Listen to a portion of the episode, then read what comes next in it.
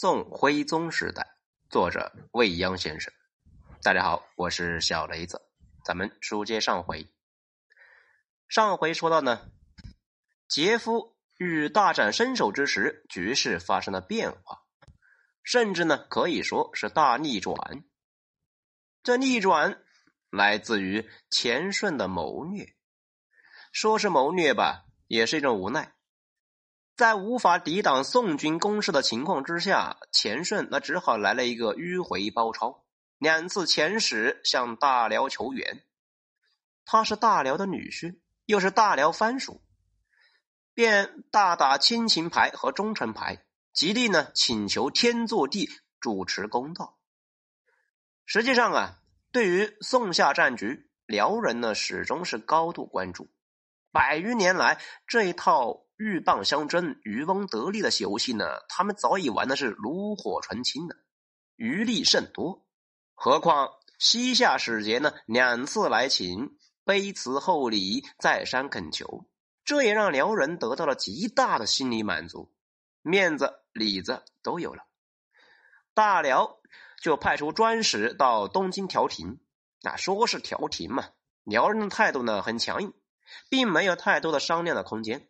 要求也很简单，大宋立即罢兵，并且归还所占西夏领土。党项人的求和可以不顾，大辽的压力呢，实在是难扛啊。徽宗、蔡京、君臣等挣扎了几番之后啊，还是顺应辽人的调停。公元幺幺零六年七月，宋夏签订和平协议，协议呢就约定。在双方停战之外，宋朝正式将清塘地区纳入版图。此前呢，宋军已经事实上啊占领了该地区。如今再从法律层面上进行确认，杜绝了西夏长期以来的觊觎之心。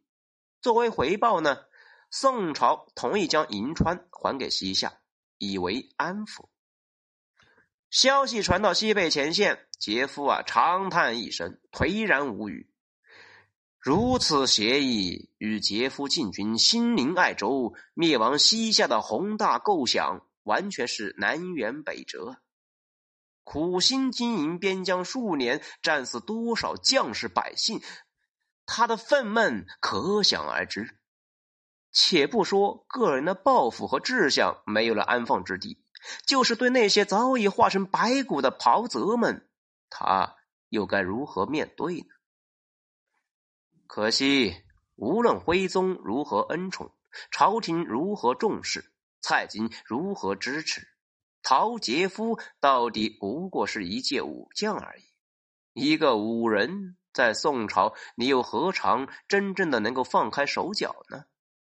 朝廷不忌惮你，不拐弯抹角收拾你，已经是皇恩浩荡。还敢还能对朝廷大政方针说三道四吗？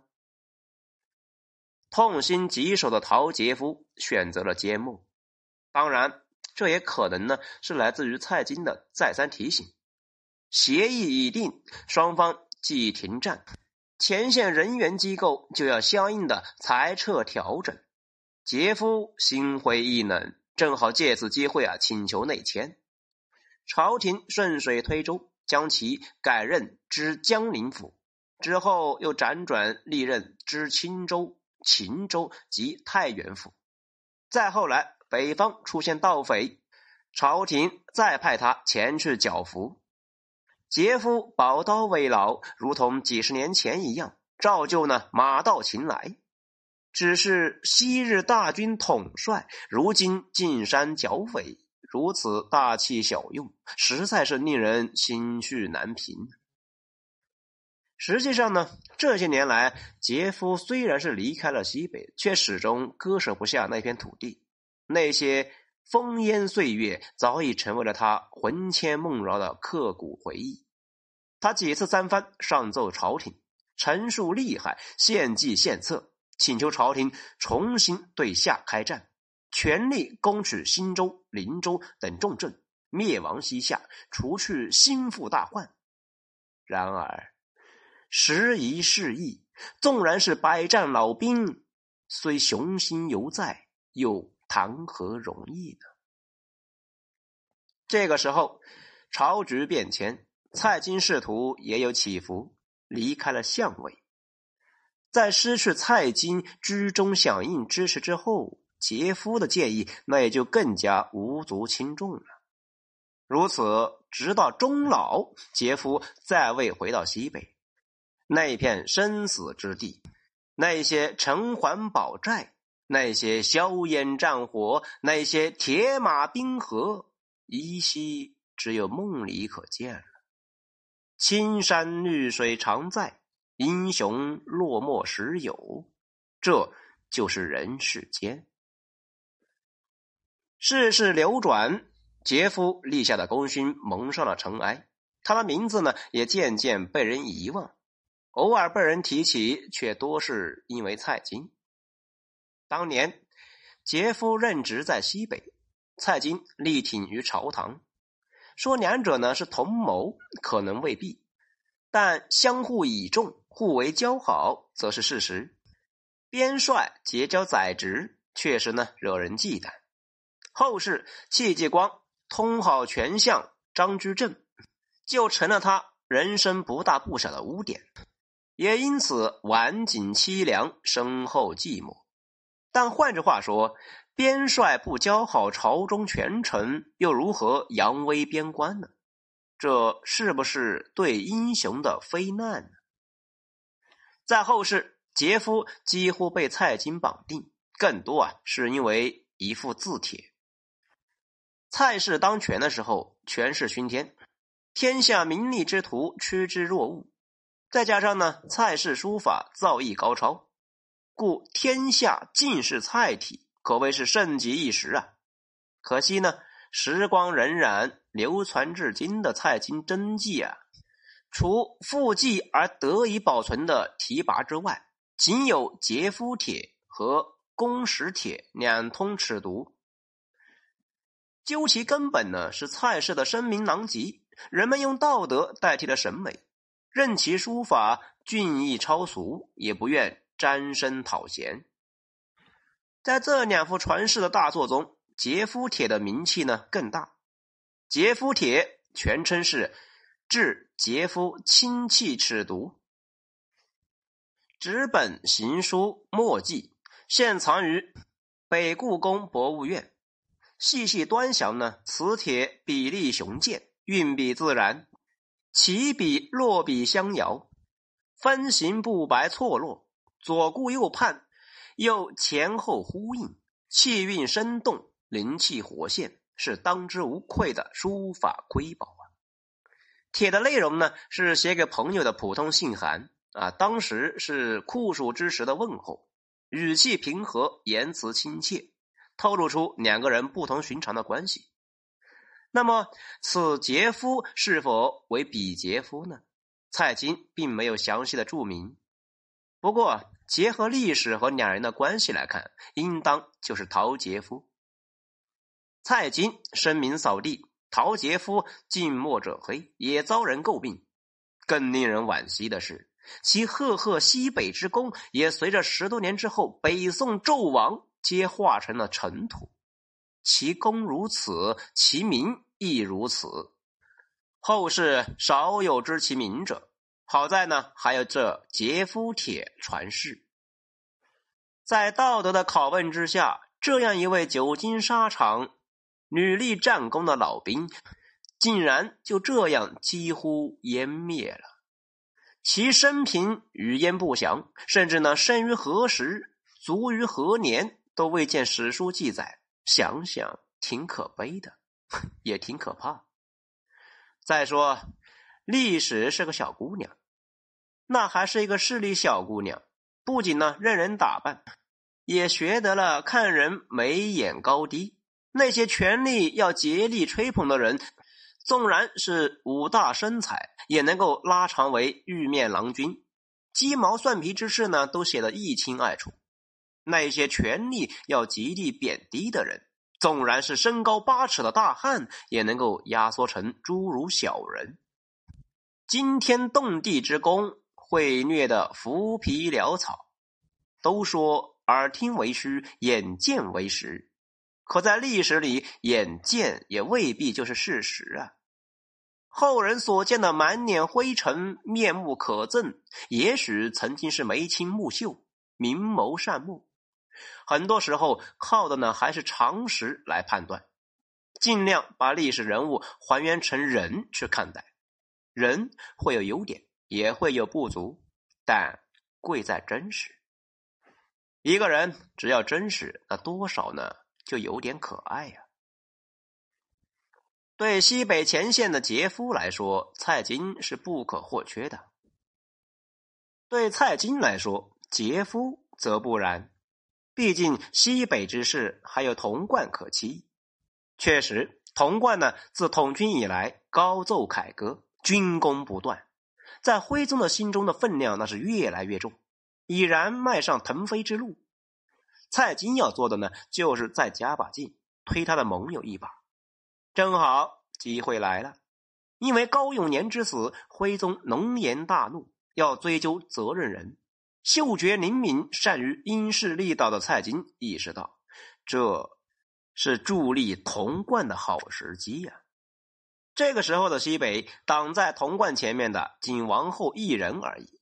王后此人将门之后，虎父无犬子，军事才华呢不消说，忠君报国。也无疑，就是啊，做人太耿直。对于反复无常的官场变色龙蔡京，向来是不太当回事的。这样的王后已成为蔡京的一块心病。先前的西征统帅人选，蔡京推荐的呢，便是童贯。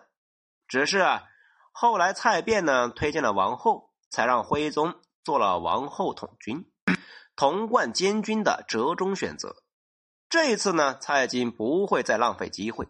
他利用了徽宗的愤怒，借力打力，来了一个一石二鸟之计，把过错全部推到王后身上，诬他逗留贻误军机，王后因此被贬官。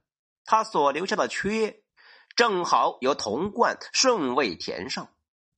在蔡京的腾挪之下，高永年事件成为了王后和童贯的人生分水岭。所不同的是呢，一个向下，一个向上。王后就此淡出西北，直至郁郁而终；而童贯则大权在握，开始青云直上。公元幺幺零五年，童贯升任西河南黄路秦凤路经略安抚制置使，类似于今天的省级行政区。经略安抚使呢？路的最高行政长官，制置使是边疆地区临时性的军职，是为战区级的最高统帅。童贯的新官职呢，就是两个路的最高行政长官。啊，换句话来说啊，童贯就是就此取代了王后，成为了西北前线的宋军最高指挥官。这一年，童贯五十一岁，他终于比肩昔日的大宦官。李宪，李宪的人生巅峰呢是统帅五路大军伐夏。那个时候啊，童贯不过是李宪的随从，只能够睁大眼睛，咽着口水，偷偷的痴痴的妄想。谁能想到，二十四年之后，他站到了同样的高度，甚至呢，拥有了更大的权势。二十四年确实够久了，几乎呢是小半辈子了。可如果从徽宗登基算起，才短短五年，童贯的窜升速度呢，堪称奇迹。三年之后，公元幺幺零八年，童贯又进一步升任武康军节度使。这一年春天，他再次领兵出征，讨伐吐蕃西哥部落，收复了西哥城，改建为积石军。之后呢，宋军又重新收复了陶州，童贯因功再加衔，检校司空，更上一层楼。如此迅速的升迁，对一个人的心态不可能没有影响。毕竟，从人性的角度，展示肌肉、炫耀美好，喜欢奉承之余啊，厌恶逆耳忠言，甚至呢刚愎自用、独断专行等等等等，几乎是人的通病。只是不同的人表现程度不同而已。当然，有的人会不承认这一点，那只能够说啊，他还没有真正的掌握过权势，没有作为权力中心被谄媚包裹住的人生体验。人们对于自己呢并不拥有的东西啊，总是充满着无知的慷慨。就这样，随着军功不断积累，官职扶摇直上，曾经呢还算小心谨慎的童贯开始骄傲了，也渐渐的跋扈了起来。他的官威越来越大，腰挺的是越来越直。原先呢能弯腰的地方弯不下去了。原先能弯腰的人也不想再弯了，甚至呢有些不屑一顾。比如对蔡京这位当朝宰相，他的盟友。好，欲知后事如何，请听下回分解。我是小雷子，谢谢收听。